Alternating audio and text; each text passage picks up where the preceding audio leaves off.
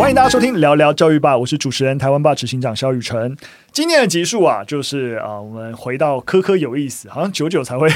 出现这个这个系列。我们希望未来可以每个月都蛮稳定的，能够更新啊。那我们这次的议题很特别啊，就是我想要来谈影像教育，因为其实台湾吧也是做影片的啊，但我们跟你知道影像教育还是有一点点距离。那到底影像教育是什么东西呢？那我们今天很开心可以邀请金马影展的节目统筹布达以及节目专员温温来跟我们一起聊聊这个主题。欢迎布达跟温温。嗨，宇辰好。你好，你好。Hello，Hello，大家好，宇辰好。可以跟大家、跟我们听众朋友啊，可以，我相信大家都认识金马影展啊，但我觉得大家多数比较熟悉，一般人啊比较熟悉的是金马奖，对对对。嗯、但是金马奖应该是整个金马影展的。我记得其中一个部分嘛，对不对？嗯、而且除了整个比较时间比较长的金马影展之外，还有创投会投资电影，而且现在比较特别，为什么邀请两位来聊影像教育？是因为也有电影学院。就是希望能够长期推动整个影像教育跟根源，所以邀请两位跟大家介绍一下金马影展。真不会是有做过功课，有做过，有做过金马奖。毕竟，对我们去年跟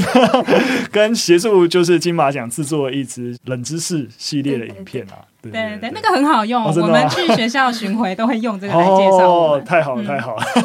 嗯、好啊，那整个金马，我还只是粗略的介绍啦。对，那我其实自己比较想要知道，也是刚刚讲，哎，会去学校巡回，那到底是去，例如说学校分享哪个部分，然后以及刚才讲有，哎，有电影学院，那电影学院。通常在做什么事情？呃，雨辰刚刚讲，其实是比较就是呃，我们外面认识的金马在做的事情，然后也很认真的知道金马的某每个部门。那其实呃，讲到影像教育，我们其实等于有点是后面才出来的，因为一开始金马就是做影展，然后金马奖这样子。嗯、那是呃，我们做到了一个时期之后，就发现说，整个台湾的电影影人啊，或是呃跟世界接轨的时候，好像会有一个断层，就是说拍电影要钱，钱要。去从哪里找？然后我们要怎么样？就是制造一个平台，然后所以我们就呃有了创投，就是希望可以媒合各种不同的案子嘛。嗯、那然后再来呢？呃，有钱了，然后呃有案子了，那人呢？我们要怎么样把引人这个东西从从小建立起来，是或是从这个环境建立起来？嗯，所以当年就是呃，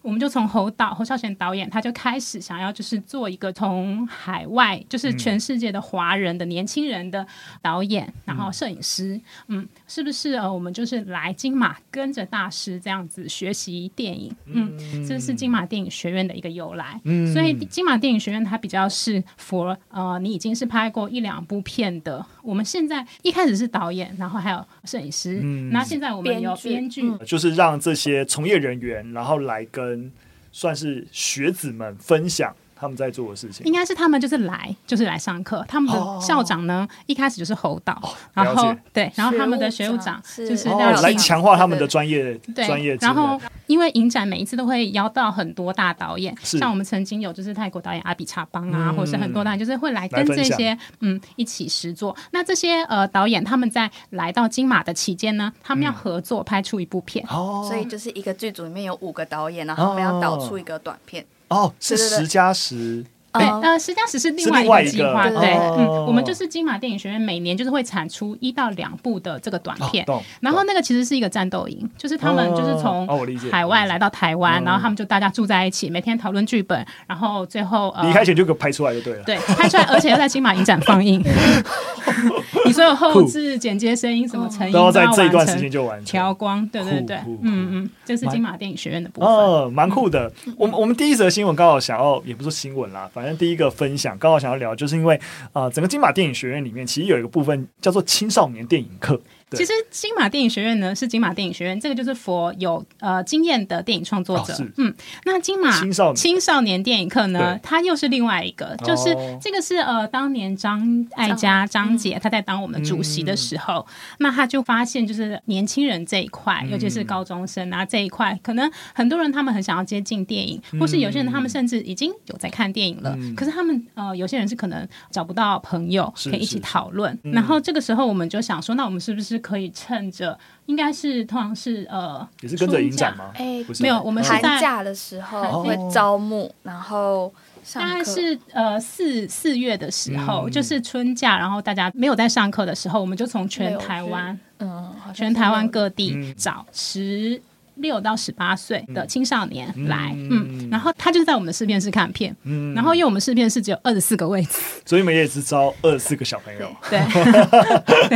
了解了解，嗯、每年都招，对，每年都招，已经已经多久了？十年吗？哇，还是很久哎、欸，台湾爸也还没那么久。我们目前像这个这篇新闻的。韦哲，他其实是我们第一届的哦，是第一届，对对对，了解。我也先跟先跟大家聊一下，因为刚好我们也有看到，就说，哎，原来啊，就金马有做青少年电影课。那刚刚我们在换日线上面有看到一篇文章，就是刚才讲第一届的一个学员，那他有因为参加了这样子一个青少年电影课，所以有做了一些分享。那里面提到，我觉得有有几点，我觉得蛮有意思的。那第一个是他，这这就跟刚才讲的一样，就是他们其实。从小也喜欢看电影，但不知道怎么分享，然后找不到同好等等。然后他也因为上课以后，也开始慢慢意识到，就是说，诶，其实如果他想要跟别人分享的话，那其实是必须要考量对方的状况，比如说，诶，他是不是也是会看电影的人，年龄啊等等，如何进行合适的一个论述，来配合符合这个人他能够正确的理解。他觉得真的能够做到这件事情，才是代表自己也真正消化了这部电影。我觉得，诶。蛮酷的，这应该是他们上完电影课之后，自己对于观看电影的理解这样子。嗯，嗯，然后其实我们从开始。做这个青少年电影课的时候，我们开始就是发现，其实台湾的其他的地方，就是除了台北或是高雄之外的大城市，其实很多人是没有办法去电影院看电影的。所以，我们碰到很多高中生，他们就是在家里面上网看，然后或者是有一些甚至他要到别的县市去，他才看得到电影，这样子才真的可以在电影院里面看电影。所以，我们在甄选的时候，我们也会特别希望可以找，就是除了台北市之外，可能他们的资源没有那么丰富的同学来。了解，了解。其实我进一步啊，就是说他他，我觉得在这篇文章里面还提到另外一个另外一个事情，因为他自己很喜欢电影的关系，然后曾经在学校当学生的时候，然后就很生气，就是为什么学校有音乐课啊，有有什么什么美术课，为什么没有电影课之类的？那他自己当然现在写这篇文章，事过境迁，也认为说，其实好像也不需要啊，就是说怎么样让这样子电影作为一个多元的意义载体，它其实应该是所有的科目其实都可以使用的一个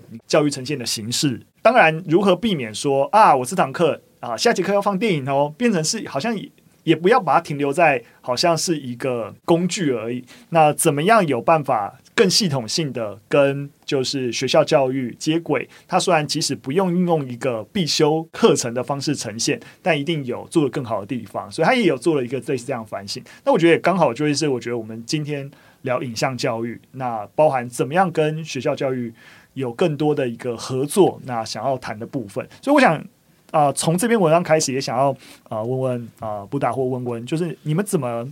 思考或定义影像教育，以及影像教育想要做到的事情？呃，其实老实说，我们做影展的，一开始真的没有想到什么是影像教育，是嗯、但是渐渐的，我们可能看到，例如说在影展上面，就是一些。我们可能预期，呃，我们觉得很好看，想要推荐给观众的影片，嗯，然后他们实际上的票房，啊、呃，通常都还是一些就是比较通俗啊什么的片子会卖得很好，嗯，那、呃、我们就想到说，哎，那这个中间就是我们自己是属于看很多影像的人，跟一般观众这个之间对于影像对欣赏的落差到底在哪里？嗯、那呃，刚刚讲到我们金马就是有了青少年电影课。那青少年电影课其实服务是大概是十五、十六岁到十八岁这个这个族群，而且他们已经是对电影有兴趣，嗯，他们已经知道电影是什么，甚至有些人都已经有去看过影展的这个同学。嗯、身为一个影展，我们其实我们有一般的观众群的，嗯、然后刚刚讲到我们有就是针对于专业的呃电影创作者这个族群，然后我们也有这个喜欢电影的族群。那更往下呢，嗯，就是如果一个影展还可以去延伸的部分，那我们会去到哪里？嗯、那我们就想到了，可能就是十二岁的同学现在。的小孩子大家都知道嘛，因为我们现在已经是这个快速短影音时代了。是，嗯，所以为什么我一开始说不敢说我们也在做做影像教育？我们只是把影像做一个媒介，用短影音的素材 来传播资讯。但但都 是对，因为其实现在影像就是现在当代人他们在吸取知识，然后互相交流的最主要的一个来源嘛。我自己也是看台湾霸学知识的，谢谢谢谢。所以就是想到说，我们接下来有一个影迷新时代这个活动，是。我们就是想要进去学校，嗯、让这些他们可能从来没有看过电影，然后没有在电影院看过电影，或者是他们没有看过很长的这个长片的电影的同学，嗯、呃，让他们就是知道电影是什么，还有影展是什么，嗯、有点像是帮他们打开一扇窗，嗯、就是你除了抖音，除了小红书，你除了就是。YouTube，你还有其他东西可以去接触。了解了解。那你们会觉得在这个过程当中，孩子透过这些接触可以变得怎么样？或是说具体来说，你觉得透过这个接触能够让孩子培养什么能力？对于教育来讲嘛，嗯、虽然我们不是专门，但我们去了很多学校，我们发现是并不是你去一两次，这个东西就会有改变的。哦，所以我们让影迷新时代是让同学到戏院在影展期间来看电影，嗯、但是之前呢，我们会进去，就是让他们知道说影展是什么，嗯、为什么要看影展，影展有什么样的特色，还有呃有一些片子为什么会在影展才看得到，以及为什么我们会需要坐在电影院里面看电影。嗯、我们发现有经过就是进去跟他们讲之后。来到就是这个影展的现场，呃，孩子们会对于就是他们在这个不同的氛围里面看影像这件事情，他们会有一个觉察，嗯，嗯，有这个觉察之后呢，就是因为我们看完电影后还会进行就是讨论，嗯，那其实最主要的就是会很希望让这个世代的孩子们，就是这么对于影像这么熟悉的孩子们，知道说，其实影像它是被创造出来的，嗯，意思就是说，你不是随便拍到什么东西，你那个东西就是好的，嗯。应该是说，你所有看到的任何影片，它都是经过剪接，它都是经过后置，嗯、就是它是操作的那一个人，他想要给你看到的东西。嗯、所以你要从这个理解开始，你就可以建立你的自我觉察，嗯、还有你的判断能力。这是我们希望孩子们可以就是去认知到的。理解。所以我觉得好像在从啊，刚刚听起来就包含。很广义的所谓媒体试读的部分，就是所有的资讯来，尤其是当有一个以影像为主的一个时代，这些影像的媒材，那透过一个比较啊，例如说像电影这样子一个媒介，如何熏陶你对于这种这种媒材的呈现形式跟处理手法有更多的一个认识，那了解你自己应该要如何去啊面对这种影像。那我觉得的确另外一个层面，像我自己的感知也是，我是自己小时候啊，就是也不是也没有很小，反正我自己也很喜欢，就是老师，就我们我以前有一个地理老师，他就是很很想赶快把课上完，然后就是腾出时间，然后放电影给大家看，他就会放一些真的是非常。呃，以我们那个时候来讲，也是很偏门的电影，什么游山解考啊，然后什么 真的就是罗生门，就这些，就是以我们小朋友来说，会觉得哇，那是好 N 年前的电影，然后步调又好慢，然后在在那在干嘛？但就是老师也会想办法去带啊，然后以及怎么样？但我自己每次像我还记得记得《游山解考》这个、嗯、这个电影名名名名称，就是那个震撼很大，对，那看到应该吓到，对对对对对的一个那个那个概念，就是对于人性有更多的洞察，我都是在那样子的一个老师想办法挤出时间放映，然后给了我更多除了学科教育以外的一个刺激。对，所以我自己也感觉到啊、呃，电影作为一个打开学生或是打开。观众啊、理解这个世界更多元的一个窗口，他也扮演了一个，就是当然不是说一定非他不可，但他是一个很好的媒材。来去达成这件事情，其实它是一个最容易靠近的媒材。嗯、老实说，嗯，嗯因为我们很习惯影像了，你到处都看得到影像。对，对，对，你打开 Netflix 就是有电影，嗯、所以它是一个很好接近的、嗯。不过我刚刚听起来有一个点，也是我还蛮想要自己也蛮想要追问，就因为刚刚有提到，就是说，哎，其实你真的自己在家里，好，你打开 Netflix 看电影的这个这个情境，跟去电影院或者去影厅的那个情境，对，就是就我们，哦，应该说就你们想要传递给小朋友。在这样的不同情境底下，之于电影观赏，它的差异性到底是什么？嗯，其实我们常常在一进学校的时候，就会问他们说：“嗯、你们在家里面就是打开 Netflix 就可以看，嗯、那你去电影院到底有什么差别？”嗯、那孩子们一定很快就会讲：他们没有杜比，啊，他们没有三 D，他们没有 IMAX，然后那其实这些或者他们没有办法快转，嗯，嗯或是。就是这些，其实就已经孩子们已经建构出到底在家里面的环境在跟电影院里面有什么不一样。嗯，嗯，然后一直到就是我们慢慢的跟他们讲到，他们来到电影院的现场，影展的现场其实跟一般电影院现场又不一样。嗯，嗯，影展现场有所谓的影展工作人员，然后有整个影展的布置，嗯、以及影展的片子可能跟外面看电影不一样，是我们会等到那个 roll credit，、嗯、就是工作人员的字幕跑完之后，然后才会亮灯。嗯、然后以及有时候他们的片子，他们看到的字幕并不是。印在那个荧幕上的是用投影机投出来的，嗯，嗯，就是对他们这个对他们来讲都会是一个呃，在家里面看电视，然后以及到电影院以及电影院的影展的这一部分的不同的。嗯，我了解。所以，嗯，我应该说，我进一步想要追问，就是呃，我想你们应该会。期待，或者你不要说期待，就是说希望鼓励孩子，就是能够用，就不要用手机，不要用家里的电视，能够用在一个不同的体验环境里面来欣赏电影。那会会希望啊、尝试我我相信像我刚才可以理解，诶，影展电影跟一般电影院的电影，包含选片就不一样。然后，但是像刚刚有一些更细微的一些操作，包含诶字幕不一样，或者是呃会啊 roll 完所有的整个公证人员名单等等，有些意图大家可以理解。但是至于小朋友，诶，我我们会希望你有一次这样的一个体验，能够有怎么样子的收获？我们会怎么告诉小朋友，你有机会来影展？或是去电影院，我想他们有已经去已经去过电影院了，对，嗯、对对对，那个那个体验，我们希望告诉孩子那个差异性会是什么？首先是你在电影院，你很难就是看完电影之后会有影人出来是跟你讲话，是就是映后座谈。嗯、就现在很多国片都这样操作了，但是我们的小孩子很。不喜欢看国片，这也是我们想要反转的一个东西。对，所以就是在影展跟一般的现场不一样，就是你在看完电影之后，你会有影人出来，就像是我们一般的观众也会跟呃影人分享这样子。嗯，嗯，那然后你到影展现场，因为我们呃会有影展的手册，你也可以在影展现场看到有很多影片，嗯、这些影片可能就是你平常很难去看到的。嗯，那所以就是可能对他来讲，就是你来看这一。这个放映，你是知道了说影展这边还有其他的东西，嗯、那你是不是可以拿着这个影展的手册去延伸，嗯、或者是这个导演你今天跟他做完映后，你对这个导演有兴趣，嗯、那你是不是回去找看他有什么片？其他的作品？因为我们选片其实也会刻意选不同国家的影片给同学，印度、啊、印度，然后或者是缅甸、缅甸，就等等，就是同学们其实比较少会接触到，或者是他们常常会选择把它剔除掉的电影，嗯、就是他们会自己挑自己喜欢。看的嘛，那因为如果从小都一直在商业电影的那个氛围里面长大，他其实就会大部分都会选择商业片，那这些独立的电影其实就会被他们选择掉了。嗯，对，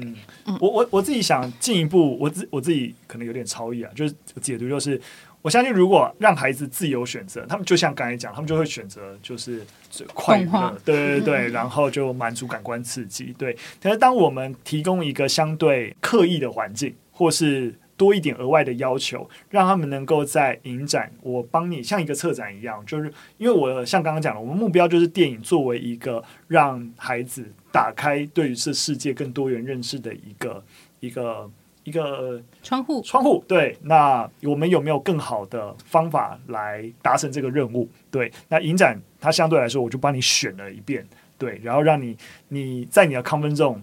不会接触到的一些资讯。那我透过影展，然后筛选给你，然后让你了解这世界原来有其他多元的一个样貌。嗯。影展其实金像金马一年其实有三个影展，嗯、那呃三个影展都是不同的类型。嗯、像我们有奇幻影展，在四月的时候，嗯、它就是比较类型电影，或者是，是呃比较狂奇想的。嗯、然后呃再来是经典影展，那就是经典的，就是大经典、嗯、大部头的那些。我们经典的话就是一次做这个导演的全部，或这个国家的全部这样子。嗯、再就是大金马，所以他们也可以从不同的影展里面知道，其实影展并不是只有一种样貌，嗯、不同的类型也可以。阶级成不同的影展这样子，嗯，了解。我也觉得，其实很多时候我们在想说，哎，到底都市孩子的资源跟偏向孩子的资源最大落差是什么？其实很多时候就是这些所谓的文化刺激。对，那这些文化刺激啊、就跟你有没有更多的资源去啊、看到不同的艺术品，或是啊、就是接触不同的啊、电影啊等等。那其实我完全同意，电影作为一个很相对独特的载体，的确，如果有一个很好的一个选片，它其实即使是进入偏乡，也可以很容易接触的。对，像。我们紧接着进入我们第二则的一个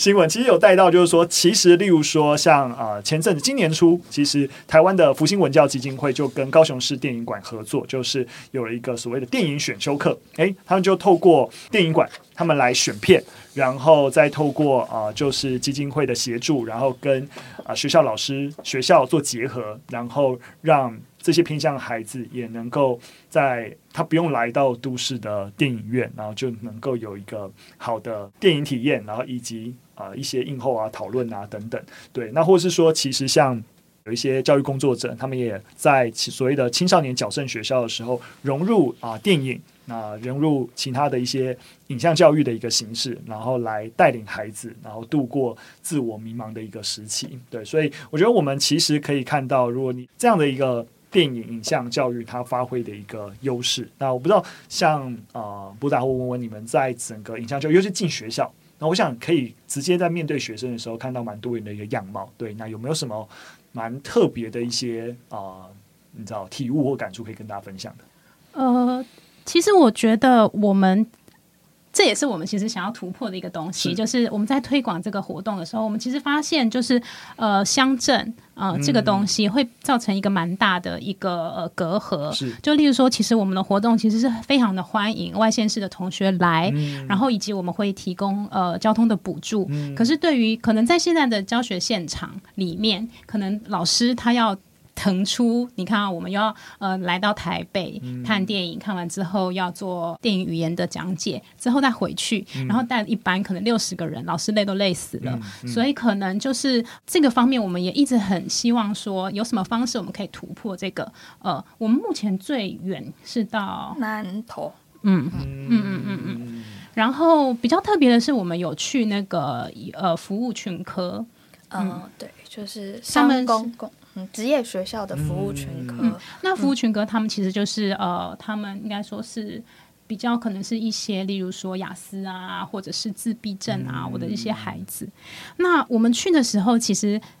一开始，因为我们就是不是学教育出来的，嗯、所以我们去其实有一点忐忑，嗯、就是不知道说面对这样子的孩子们，我们要怎么样跟他们，就是用对的语言去和他们接触。但我们去了之后，就发现影像就是对的语言，嗯。嗯反而他们的那个反应会跟一般，我不知道，可能在学校、高中我们的体制内受到一些那个荼毒，他们很有反应啦。是就他们对于就是影像出来。要带给他们的喜怒哀乐什么的，他们会直接的，就是显示给你看，嗯，嗯，然后呃，所以我觉得这个是蛮特别的经验。那我我们我记得我们那场选的一部片是在讲一个霸凌的事情，嗯，嗯，那因为我们看完之后会请同学们就是写学习单以及回馈，嗯，嗯，就是他们学到的东西。当然有加上看完电影以后的这个影像语言的课，其实收回来的东西我们看了都觉得有时候心里面会，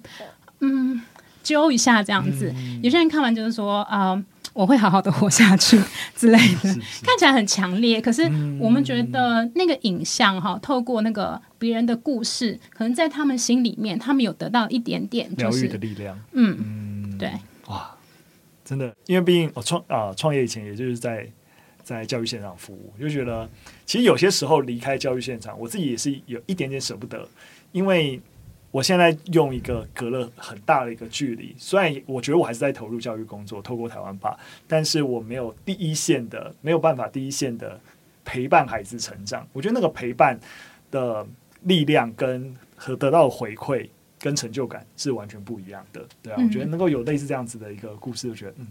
真是一件很开心。而且我们绝对不是那个带着同学认识。电影的人，而是他们的老师。嗯、其实我觉得比较很感动的，会是看到老师愿意就是带着孩子们出来。嗯、然后，因为我们呃去年的课程就是有一点严厉，嗯、就是来报名的老师，你必须要自己有能力去上一堂。帮同学上一堂影像课，嗯、你才可以来我们的电影院看电影。所以老师们自己要准备教案，嗯、然后要自己教。嗯嗯，所以像那个服务群科的老师就很认真。嗯，其实现场真的很多非常有热忱的老师，有时候他们也是需要一点资源。嗯、所以我觉得的确啊，带到我们最后一个想要跟大家分享，就是其实我相信啊，包括我自己也觉得台湾的影像教育其实有一种，最起码我一直以来从念书到我教书，都觉得好像。没有得到很多的一个资源，像我其实，在教学的时候，其实是很喜欢放影片给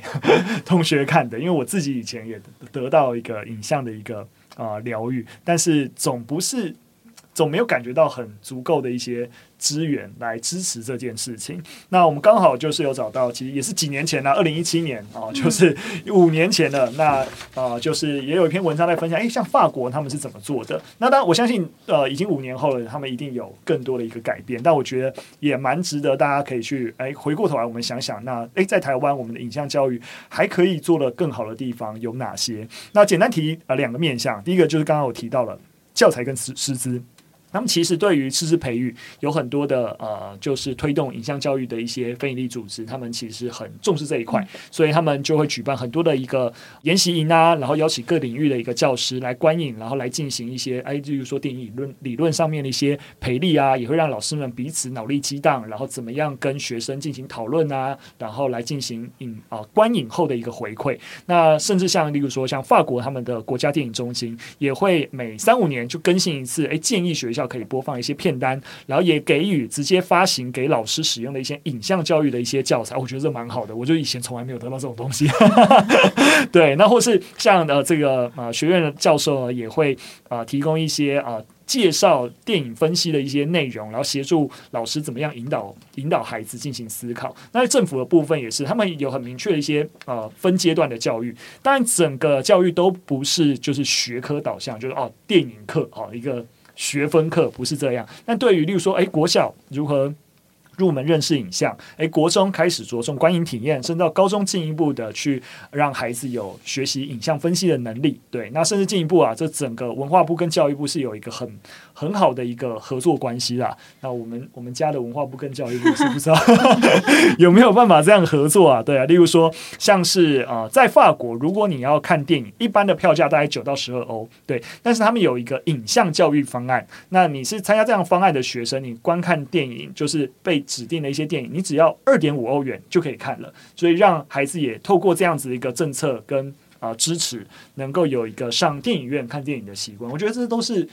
我我不确定，我没有听过台湾有类似的方案跟补助。嗯，其实你刚刚讲到的是政府嘛？其实这几年来，像这则新闻，它应该是二零一七年那个时候，那个应该是富乡富邦文教基金会，他们一直有在就是跟这个法国泰协会做这个影像教育的这个推广。是，嗯，然后一直到现在，我们慢慢的，我们其实看到坊间就是呃，我们的国家像国家呃。国家电影与影视厅中心，嗯，他们在新庄嘛，对不对？对对对，现在搬到新庄了。我记得还有新的一个放映厅，对对对，我去过，蛮漂亮的。他们其实就是一直以来都有在做这个电影教具箱，就是给国小、国中的这个老师，如果你想要学电影，你想要学电影里面的某一个东西，我今天想要教打光，或者你教什么，我就是可以去申请这个教具箱，嗯，然后就可以去上课这样子。那富邦他们从以前他们去翻译这个法国的那个电影教育的这个教科书教材，他们也一直慢慢的到现在呃。就是自己写台湾的创作者，从、哦、翻译别人的东西，那慢慢的也提炼出自己怎么样在台湾教育这些编制自己的教材，对对，蛮好的。那像东中央大学的这个电影研究社呃研究中心，对、嗯、他们就是一直一直不停的有在做这个呃跟老师一起。教案的练习、嗯、和研发，这个可能就是跟政府一起，因为我觉得是不是台湾的那个，你刚刚讲教育部跟文化部这个东西，我觉得教育部这个东西，它的我们对于教育结构的那个。那个、那个、那个齿轮好像会有一点点难以松动。嘿呀、啊，不得不说，我觉得台湾的，我不要说教育不好啦，我觉得文化部很棒啦。嗯、就相对来说，就是比较认真在看有没有各种不一样可能性。那我自己也感受到两个公务机关他们的做事的整体的氛围不太一样。合作的难度直觉蛮高的。嗯、但我觉得这也是一个整个台湾从小到大的这个教育体制。制造出来的人们的所谓的这些，比如说学历啊，或什么的这个思维，嗯、就是就算我觉得家长们可能自己也有很多的压力，或是他们觉得孩子怎么样怎么样，所以这块真的可能是。虽然有点难松动，但是我觉得透过民间啊，嗯、或者是学校啊，嗯，嗯，就是跟政府一起，我们慢慢看是不是可以，就是可以做出什么。和、嗯、以前我们那个年代在念书的时候有点不一样。对啊，的确这样听起来的确，目前现行就已经有蛮多各个单位。当然，我们不不是说什么事情都要期待我政府一定要由上而下怎么样之类。但的确，我想比起过去，我们也。刚刚听起来也蛮多的一个资源，但我觉得进一步，我可能会想要问一个问题，就是有很多的老师啊、教材啊等等。那今天如果回到，其实我们听众蛮多，其实是一般的家长，那会建议，例如说家长或是陪伴孩子的人员，那如果有啊、影像教育课程，那他们可以怎么样协助？对，我现在想问，家长会跟着小孩子出去看电影到什么年龄？我不知道哎、欸，应该是说你说是啊、呃，年龄是孩子多少多大的年龄，他们陪陪小孩子去看你，我不确定啊、呃，就是哎、欸，应该讲说，我相信什么孩什么家长都有啦，对，那我也不太知道，就是说，那我们在不同年龄会有不同的建议方式吗？呃，当时小的时候，例如说以我们的目标对象，我们其实本来对象是十二岁，嗯，但是后来因为现在这样子，小学毕业，嗯，对对，对，小学毕业就国中、高中，对，广义都是中学了，对，有 多不了，对，然后我们开始。做这个新时代的时候，我们就发现，其实现在很多的自学团体，对，没错，嗯、没错，没错。然后各种不同科自学团体、嗯，他们好像已经有点难以用这种你几岁是到什么程度来来定义他们，是是是，所以我们就有把我们的年龄差再往下一点，嗯、就等于是从十岁到十二岁。那自学团体不用说，因为他们本来就是会经过一个，就是他们可以自己表达他们想要的思维，这个来讨论影影像，或者是家长本来就是一个非常。全力陪伴的一个一个一个状况了。嗯。那在学校，呃，我觉得小朋友的时候，可能让他们从认识、看从电影里面看到跟他们呃有同感的故事，或者他们没有看过的故事，但是他们可以从里面找到呃新鲜的点的地方，让他们制造同理这个东西。嗯。嗯，然后家长可以跟小孩子去讨论说，你喜不喜欢这个电影？嗯。通常大家看影像都会从好看不好看来说嘛，嗯、就是你好看。这部电影好不好看？那家长可能常常就是停在哦，小朋友说好看或不好看就没了。嗯、但其实可以试着我再往下问说，好看在哪里？嗯、那不好看的原因你觉得是什么？嗯、从这边开始，然后了解，就等于可以、嗯。其实有一些方法让家长是可以再多一点追问。对，就是除了。他们或者是可以用喜欢不喜欢，就有的时候其实好看不好看其实很直觉嘛。嗯、那喜欢也可以再从就是他可能喜欢人物的角色，或者是喜欢电影的颜色等等都可以追问，或者是喜欢这个电影的颜色，那为什么这个电影你觉得他要用这样的色系去呃搭配或是安排？对，当然最好的状况还是他可以就是跟着同小孩子一起进电影院看电影。那因为我们其实遇到了很多的同学，他们是都没有进电影院看过的。他可能有可能他年纪太小，然后家长因为也很忙，没有办法带他去。嗯、这是那个在年龄层比较小的部分。那、嗯、国高中生，我想家长就带不住了，他们通常就会自己去看。对对对对。那我觉得家长就是陪伴就好了，就是支持孩子们想要。如果他今天已经有一个这个兴趣了，嗯、那你就你就让他去吧。了解了解了解。我我刚才自己想到一个问题啊，就是其实我们刚刚有讲到一些啊、偏乡。或是啊、就是青少年矫正学校。那刚刚你们有讲到，你们有进呃，有跟一些嗯、孩子，可能他们有雅思啊等等。但我们也知道有一些孩子的状况是比较特别，例如说他眼睛看不到，或是有其他的一个状况是没有办法体验影像的。对，那你们有针对这样子的孩子有什么？你们有什么作为或想法吗？之类的？嗯呃，其实金马大概从两年前就开始，就是做这个所谓的口述影像。那口述影像这件事情，其实、哦、呃，我们其实已经大家已经可能不太陌生了。例如说，我们去戏院，我们去剧场看、嗯，会有那个专门提供给口口述影像的呃字典字，它可以去摸。还有这样的服务，嗯、对对对对。那可是电影可能大家想就会比较困难了，嗯、因为它的它的。设计其实就有点复杂。例如说，我要怎么样在听到影片里面的音乐对白的时候，嗯、我看不见，可是我可以去感受它的场景，嗯、或是感受这个影片的气氛。嗯、所以我们就是在从两年前开始就找了一些国片，嗯、像我们一开始是用下半场，嗯，嗯，来做就打篮球的那种，嗯、就是做口述影像，这个应该就是非常的难啦，因为你、嗯、你看你你要讲画面就只有在打篮球，但你我们必须要讲起来让。让让听的人有感知到他们的激烈或者是状态，可以这样说。对，对那跟重新编剧没什么太大差别，对不对？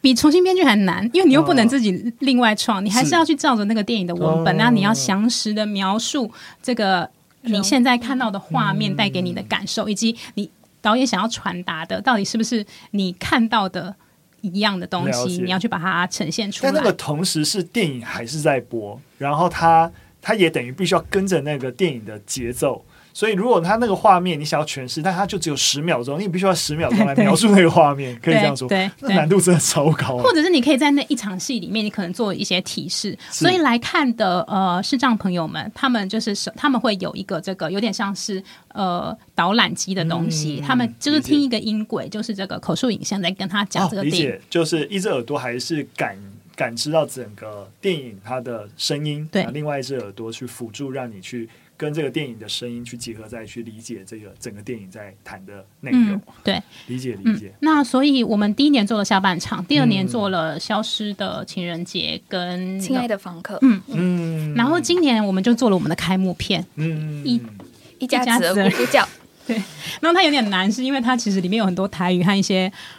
没有台词的地方，其实有蛮长时间是没有台词的。了解，所以他必须去描述那个环境。我想起来就很困难。对对对对。但我们现在就是有开放，就是让那个呃视障朋友可以在北中南嗯的戏院，嗯，都可以来看电影这样子。了解，反正他去看电影之前，可能就先申请这样子的一个服务，然后就可以带着一个机子，嗯，然后就可以。我们是开专场啦，嗯，等于让他们会有比较呃。被服务到的感觉，因为有的时候有些视障朋友，他们必须要有导盲犬，嗯，对，那那个夹杂在一般观众的环境，可能会有点太、嗯、太太繁杂。理解，理解，了解。好啊，那我觉得最后我其实是啊，然、呃、后最后我们还是有种比较感性的呼吁，就不知道你们对于啊、呃，就是啊，投入，相信投入影像，你们一定也都很爱好电影啊、呃。至于整个影像教育，那以及你们现在在。目前做到的事情，你们会对于整个影像教育在台湾的一个发展，你们想象的愿景或者是期许会是长什么样子？嗯，雨辰刚讲了，你的地理老师在上课的时候会让你看。会让你们看一些影片嘛？嗯、我自己的地理老师也是。嗯、我自己回想，我去开始看跟一般戏院不一样的电影，开始看影展片或是艺术片的时候，嗯、那个启蒙就是我的地理老师，嗯、因为他那时候为了要教那个呃羊驼这个东西，嗯、安第斯山脉，嗯。嗯，然后他就让我们看一部电影叫做《碧海蓝天》，嗯，《碧海蓝天》就是一部法国片，然后那个男主角是他在讲一个法国的潜水片，就是。他那个男主角到最后要逃跑的时候，他上了一个火车，火上面有很多羊驼，就是只是这样而已。为了这个画面，让大家看了整部电影。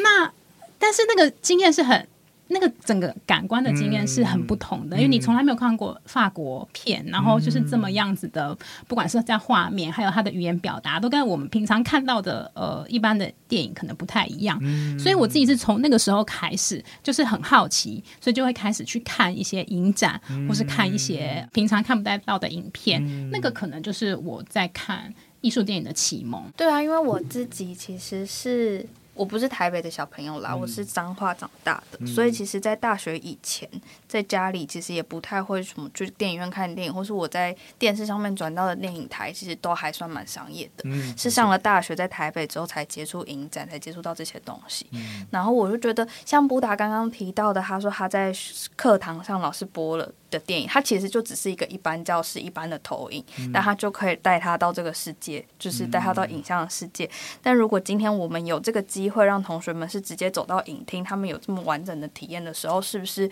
他们的那个经验，或者是可以给他们的东西，又会更多？嗯。嗯呃，老师的部分也是，因为我们常常碰到，因为尤其现在一零八课纲会有很多你自由安排课程的，没错没错。时候，所以 很多学校会想要开那个电影课。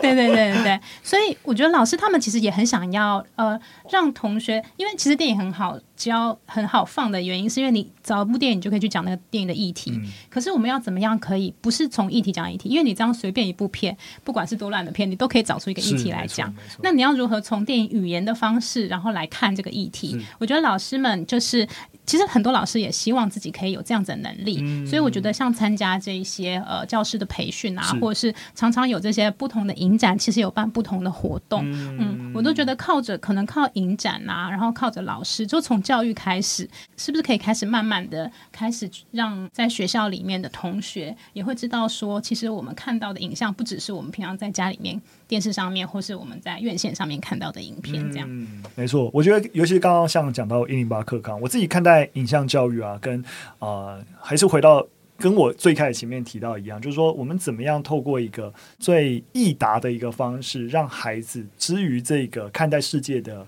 角度观点能够更加的多元。那这其实都是能够帮助他们，包含对抗教条啊，或是对抗这个世界。对他们的伤害，对多一个力量，嗯、那我觉得这都是我我们不知道你突然放哪部片，或者是你做了什么事情，对这个孩子起到怎样的一个作用。但我们给他的刺激资讯更加多元的时候，那他所接触到的一个世界就会多彩多姿，而不会是永远都是商业内容。电视台就是就是那样，就看那些东西。嗯、但是我想强调一点，其实也不是说商业东西不好，或是短影不好，对他们。可以有足够的那个他们的语言辨识能力的时候，他们可以来看，醒、嗯，他们可以去呃醒思自己看到这个东西到底是好不好。这个决定可能就是由他们来自己做。哦，对，这个预防是很重要，不然就要被骂了。就是其实所有的媒材都有它的。就是意义，对对对，但我们还希望孩子就是他不会只有单一美才，而是能够打开更多元的一个角度。好啊，那最后啊，不知道布达跟我有没有什么就是资讯想要跟大家做一些分享的？难得邀请两位，我们通常都是有一些可以比较接近工商时间 之类的，那可以跟大家做一些交流。嗯，要来分享我们的影明新时代是，嗯，我们影明新时代是二。前年开始的嘛，然后一开始其实就是开放给老师带着同学们团体报名，嗯、但今年做了一个很特别的尝试，是希望个人也可以自己来，嗯、就是我只要在礼拜六，我们这一次开的这个时间是礼拜六的下午，嗯、那你只要对电影有兴趣，不管你是已经在那个电影的路上了，或者是你只是想要接触不知道影展是什么，或者是你就真的只是想要来看一部电影，嗯、我们都很欢迎。所以在目前的那个金马影展的官网上面有一个呃给青少年的。专场的放映，嗯，对，其实是因为我们就这几年一直在做，就是学校团体，然后我们就收到很多人会跟我们说，可是我们老师都不带我们来，或者是。呃，老师很想来，但他没有时间，没有办法排开，因为整个那个课程的压力，他们要上课，他们就没办法来看。所以有老师可以带同学来，我其实觉得老师很很勇敢。是是，对对对，那就是想要弥补这样子的遗憾，遗憾，遗憾，所以就有开这样子的。就是活动让同学们开报名，就是如果对影明星世代有兴趣的话，呃，目前在金马影展的官网上面可以报名，嗯、然后时间是到十月二十一号的礼拜五。了解哦，嗯。很很很快啦，很快，就是大家如果。